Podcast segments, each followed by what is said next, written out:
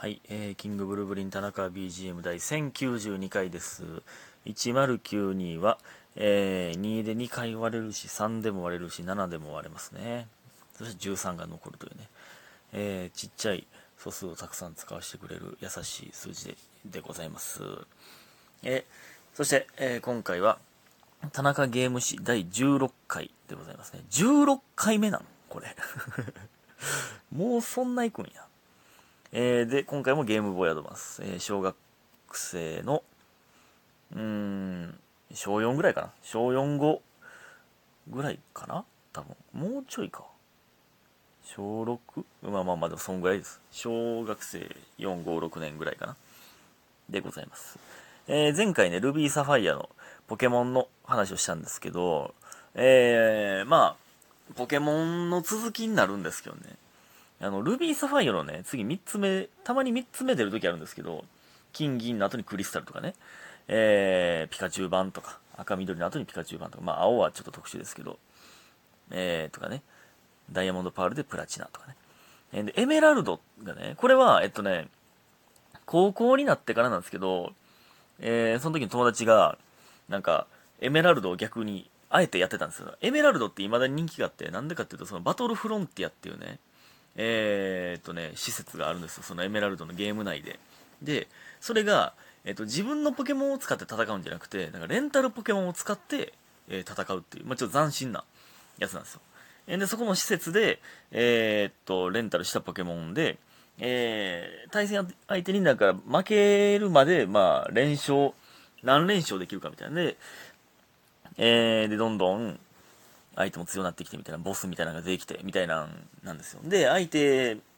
に勝ったら、その相手が持ってたポケモンを1匹だけ選べるみたいな。選んで交換できるみたいなね。あるんですけど、まあ、それのね、えーそれをなんかバトルしてるのをなんか見せられて、その友達に。それで、バトルの深さを知ったんですよ。えー、なんか、こんな、いやまあ、だから、例えば、極端、極端にというか、まあ、ベタな話で言ったら、その、伝説のポケモン相手でも別にアチャモで勝てるみたいな話なんですよ。その、作戦によってはね。えー、まあ、アチャモは分からんけど、まあ、みたいなことですよ。勝てるんですよ、別に。あの、相手が何もわ、何も考えずに、考えずに殴ってきてるだけやったら別に勝ててしまうんですよね。みたいなのを、えーその作戦を立てて、こうやって攻撃したらこうなるんやでっていうのを見せられて、それでね、バトルって深いんだって、めっちゃ思ったんですよね、そこでね。うん。ポケモンスタジアムの時も学んだんですけど、ここでより思ったんですよね。えーだからまあ、単純にその、あの、気合のたすきっていうね、えー HP 満タンの状態やったら、えーで、えー食らっても HP1 だけ残って耐えるみたいな技があるんですけど、それをやってから、えーガムシャラっていう技ね。自分と相手の HP を同じにするっていう技があるんですよ。だから、相手の攻撃食らった後に、自分は HP 残っ、1残ってんで、ガムシャラって技したら、相手も HP1 になる。で、その次のターンで、えー電光石火とか先制技、絶対先制できる技を使って倒すみたいなね。みたいなのもほんまに一番これシンプルな戦い方ですけど、まあそんなんとかね。そんなん知らんかったんで、当時は。すげえなりましたね。その、雨降らしたら素早さ上がるとか、えー水タイプの威力上がるとかね、その天気とかで、えーいろんな戦い方したりとか、そんなんもあって、すげえってなったんですよね。それが最初がエメラルドやったんですよ。でね、えー、で、ルビーサファイアの時にね、あーなんかまあ後にファイアレッドリーフグリーンっていうのが出るんですけど、その赤緑の、えー、リメイクバージョン。これがゲームボーイアドバンスで出るんですけど、これがね、めっちゃおもろかったんですよ。これでだから、えー、めっちゃ綺麗な画面で赤緑の初期、初代のポケモンができるみたいな。で、えー金銀のポケモンもね、あの、1の島から6の島っていうのがあって、1の島、2の島っていう、なんか、があって、そこで出てくるんですけど、だから、えーそれでね、ルビーサファイアに交換で持っていけるんですよ。それだから、えールビーサファイアで、だから今までの、えー第1世代か第3世代までの全ポケモン、まあ、ほぼ、ほぼ全ポケモンをルビーサファイアに持ってこれるという状態になったんですよね。それがね、なんかおもろくて。で、えーまだファイアレッドリーフグリーンが出る前から、まあ、ルビーサファイアに持ってこれるということは、まあ、データが、まあ、あるってことじゃないですか。そのソフトの中に。えー、ね、後、後にファイアレッドとリーフグリーンが出てきて、えー、リザードンとかを、えー、ルビーサファイアに持っていけるので、実は、えー、普通にプレイしてたら出えへんけど、えー、そのデータがね、のあるってわけじゃないですか。だから、バグ技でね、ファイアレッドリーフグリーンが発売する前にリーフ、ルビーサファイアで、バグ技で、昔のポケモンを持ってるやつが現れたんですよ。バグらせて。で、そんなん知らんかったから、え？みたいになって。なんかね、当時ね、そのバグ技ばっかりが載ってる本が売ってたんですよ。攻略本みたいな。裏攻略本みたいなのが売ってて友達持ってたもんな。そうなんか、バグ技、いろんなゲームのバグ技が載ってる本。どんな本やねんって感じなんですけど。えー、でね、なんか、その、最初嘘やと思ったんですよ。その、ルビーサファイアでリザードンとかが出てくるわけないって。なって、っていう噂が回って、どうやらほんまらしいぞってなって、その、バグ技で、あ、後からバグ技やったんやってなったんですけど、ほんまなみたいになって。その、なんか学校の近くで、これめっちゃ覚えてんねんけど、なんか、チャリンコで、まあなんか、3人ぐらいがそのポケモンやってるやつが、えー、なんかゲームを持っ取りに帰って、えー、学校でみんなでやるみたいな。なんか、チャリンコこいでる、学校でやるんだっけまあまあ、わからんけど、まあチャリンコこいでる、こいでて、え、リザードンとかほんまに出てくるんみたいなやったら、そのなんか、ほんまやでみたいな。その、そいつテンション上がりすぎて、ミュウツー、リザードン、バンギラスって、その、ルビーサファイアでは出てこうへん、ポケモンの、なんか、名前を、リズムに乗って、ミュウツー、リザードン、バンギラスみたいな。そのテンションの上がり方するやつほんまにおんねやってなんか、なってたんですよね。それめっちゃ覚え、あのシーンめっちゃ覚えてんな。これもこれもこれも出るでみたいなのを、ほんまにおんねや。その、現実で、ポケモンリズムに乗って言うやつ。えー、まあそれがね、えー、ファイアレッドリーフグリーンが後に出て、まあほんまに、えー、正式にルビーサファイアに持っていけるようになったんですけど、それがね、おもろかったんですよね。その、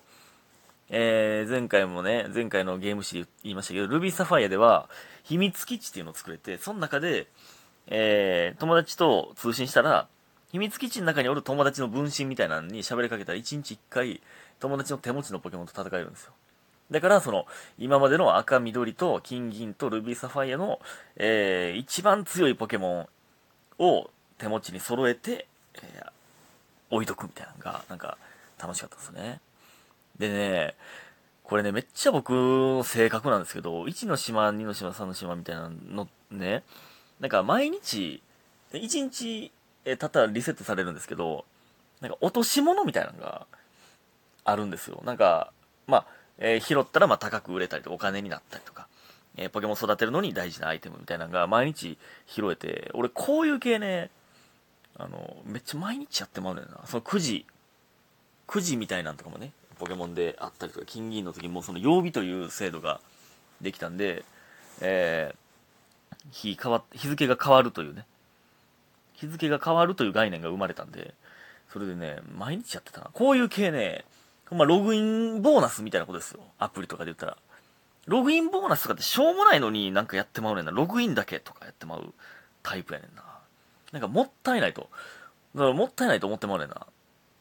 めっちゃ田中やわ、その辺が。別に結局、ログインだけしてやめるみたいなね、まあほんまあるあるですけどね、これね。えー、やったりとかね、してまあ、持ってたタイプなんですけど。で、ファイアレッドリーフグリーンになって、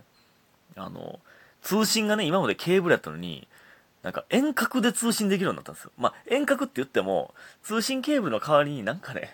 あれ、なんて言ったらいい三角形のやつを、通信ケーブルを挿してたところにガチャンって装着するんですよ。そしたら、まあ、昔のガラケーの赤外線通信みたいなことなんですけど、まあ、ちょっと向き合って近づけて、みたいな。まあ、ケーブル挿してないってだけなんですけどね。えー、それができるようになったもんね。ちょっと革命的でしたね。おもろかったなやっぱゲームワードマン素晴らしかったなで、あと、まあ、ちょっと特殊なんですけど、ポケモンカードリーダーっていうのもあって、ゲーム、これゲームワードマンスにえっ、ー、とね、装着するんです。まあ結構ごつい、あの、クレジットカードをスライ、スライスする、スライドさせたら読み込むみたいなあの機械あるじゃないですか。みたいなのをゲームアドバンスにガチャンってするんですよ。で、ポケモンカード、当時ね、ポケモンカードの、えっ、ー、とね、端っこになんか読み取りの、えー、なん、なんていうのあの、クレジットカードになんか黒い線ついたりするじゃないですか。読み取り用の。みたいなのがポケモンカードについてて、それをポケモンカードリーダーにシュッてスライドしたら、えー、ゲームができるみたいになったんですよね。例えば、ワン力とゴー力と怪力、この3匹を、え、スライドしたら、なんか、えー、空手のなんか岩砕きのゲームできるみたいな。まあ、ミニゲームできるみたいな。これをね、確かね、クリスマスに買ってもらったんですよね。ほんまはゲームキューブ買ってもらいたかったんですけど、多分ね、手に入れられへんかったの、多分売り切れてて。で、ポケモンカードリーダーにしって言われて。でもそれも欲しいな、みたいになって そっちだったんですけど、でもね、これ、まあそらそうなんですけど、商売としてすごいなと思うんですけど、そこれカードがいるじゃないですか。ポケモンカードを買わないと、できへんというね。だから、まあ、たまに買ってもらったりしてやってたんですけど、でもそのゲームができる組み合わせのカードが当たるかわからない。だからいっぱい買わなあかんねんけど、でも、その、まあ、多分ね、言ったら買ってくれてたんですけど、その遠慮しなんで、親にも遠慮しやったんで、ポケモンカード買ってってなかなか言われへんかったんですよね。それであんまり、えー、カードが集まらず、そのミニゲームができひんというね、えー、感じでしたけどね。っていうちょっと特殊なゲームも持ってましたね。えー、これでゲームワードマス、多分、さらいました、全部。でもね、覚えてん、多分ゲームもあるねんな。そのポケモン、えゲームアドバンス名作とかって調べるんですけど、で、検索して、あ、こんなったなって言ってメモってるんですけどね、覚えてないやつあんねんな、多分。えー、次回は多分ゲームキューブかなうん、ということで皆さんありがとうございました。